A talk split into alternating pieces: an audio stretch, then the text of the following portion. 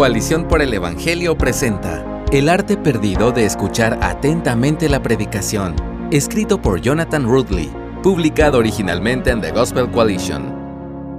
Cada domingo en la mañana se presentan numerosas oportunidades para la adoración en la iglesia local. Las alabanzas se elevan al Señor a través del canto y la oración, preparando los corazones para la apertura de las escrituras y la proclamación de la palabra de Dios. Los congregantes están atentos al principio, pero la atención decae y abundan las distracciones a medida que avanza la predicación. Los teléfonos afloran y las cabezas adormecidas se inclinan. Muchos de los que pueden parecer atentos por fuera están preocupados por dentro. La palabra de Dios poderosa y transformadora se dirige a un público desatento y sin compromiso. Escuchar bien la palabra de Dios predicada se ha convertido en una disciplina olvidada. ¿Cuántos sermones del domingo por la mañana hemos escuchado sin procesar o interiorizar mentalmente? Abundan los buenos libros sobre la proclamación efectiva de la palabra de Dios, pero ¿qué tal si el problema no es únicamente el predicador? ¿Y si un problema no diagnosticado en nuestras iglesias es que muchos en las sillas son malos oyentes? ¿Cómo podemos aprender el arte de la adoración auditiva? Tal vez la barrera más grande para la atención a los sermones es no apreciar la realidad espiritual detrás de la predicación. El Espíritu de Dios habla a través de ella a su pueblo cuando se abre la palabra de Dios. Dios habló audiblemente a su pueblo desde el cielo cuando Israel recibió los diez mandamientos en el Sinaí. Esto lo puedes leer en Éxodo 20:22. Imagina el terror de ver el fuego en la montaña, relámpagos en el cielo y escuchar la voz de Dios tronando mientras el Señor revelaba su voluntad moral para su pueblo. Puede que no haya ningún fuego y trueno que acompañe a la revelación escrita de Dios cuando se abre hoy, pero la palabra de Dios no es menos autoritativa y poderosa que en el Sinaí. Es fuego y trueno espiritual para nuestros corazones. Debemos ajustar nuestra concepción de la forma en que escuchamos los sermones, pasando de limitarnos a escuchar las opiniones de un predicador humano a escuchar la voz de Dios que se dirige a nosotros por su Espíritu a través de su palabra. El Señor se interesa por lo que hacemos con nuestras mentes un domingo por la mañana. Si nuestros pensamientos no se centran en la palabra de Dios tal como se proclama, estamos perdiendo una oportunidad de glorificar a Dios. Pablo exhorta a los creyentes a ofrecer nuestros cuerpos como sacrificios vivos a Dios y lo llama nuestra adoración espiritual en Romanos 12.1. Lo que Dios nos comunica en las Escrituras renueva nuestras mentes, reorienta nuestros pensamientos, redirige nuestros corazones y reordena nuestras voluntades. Escuchar la proclamación de las Escrituras puede ser un acto de adoración. Pero esto solo ocurre si permitimos que el Espíritu haga su obra transformadora a través del seguimiento activo de la palabra predicada.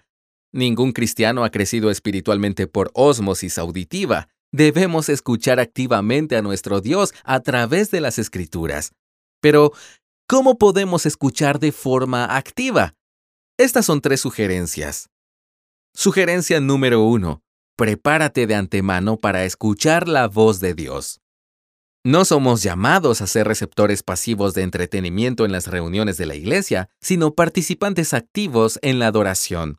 Por lo tanto, debemos prepararnos mental y espiritualmente para comprometernos con la palabra de Dios. Un sábado por la noche o un domingo temprano en la mañana, ocupados o caóticos, impiden dedicar la atención y el enfoque adecuados a la palabra de Dios durante el servicio. Antes del servicio, prioriza un tiempo de reflexión silenciosa, actividad tranquila, lectura silenciosa u oración para preparar tu corazón y tu mente para escuchar al Señor. Sugerencia número 2. Desarrolla la disciplina de mantener la concentración. Dado que nuestras mentes ya son propensas a perderse sin rumbo, debemos encontrar formas de mantenernos en la tarea. Tomar notas puede ser una forma útil de escuchar activamente un sermón. No tiene por qué ser tedioso. Puede ser tan sencillo como tratar de identificar el tema principal y los puntos más importantes del predicador.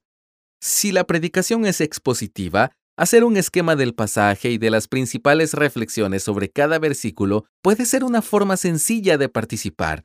Para otros, dibujar o trazar bocetos puede permitir una mayor concentración y retención de los puntos de aplicación. Eliminar las distracciones al silenciar los teléfonos, relojes y otros dispositivos es también esencial para poder escuchar con atención. Tal vez incluso elegir a la persona con quien te sientas durante el servicio puede permitirte mantener un mayor control sobre tus pensamientos durante el sermón. Sugerencia número 3. Sigue reflexionando sobre la palabra después de que se ha predicado.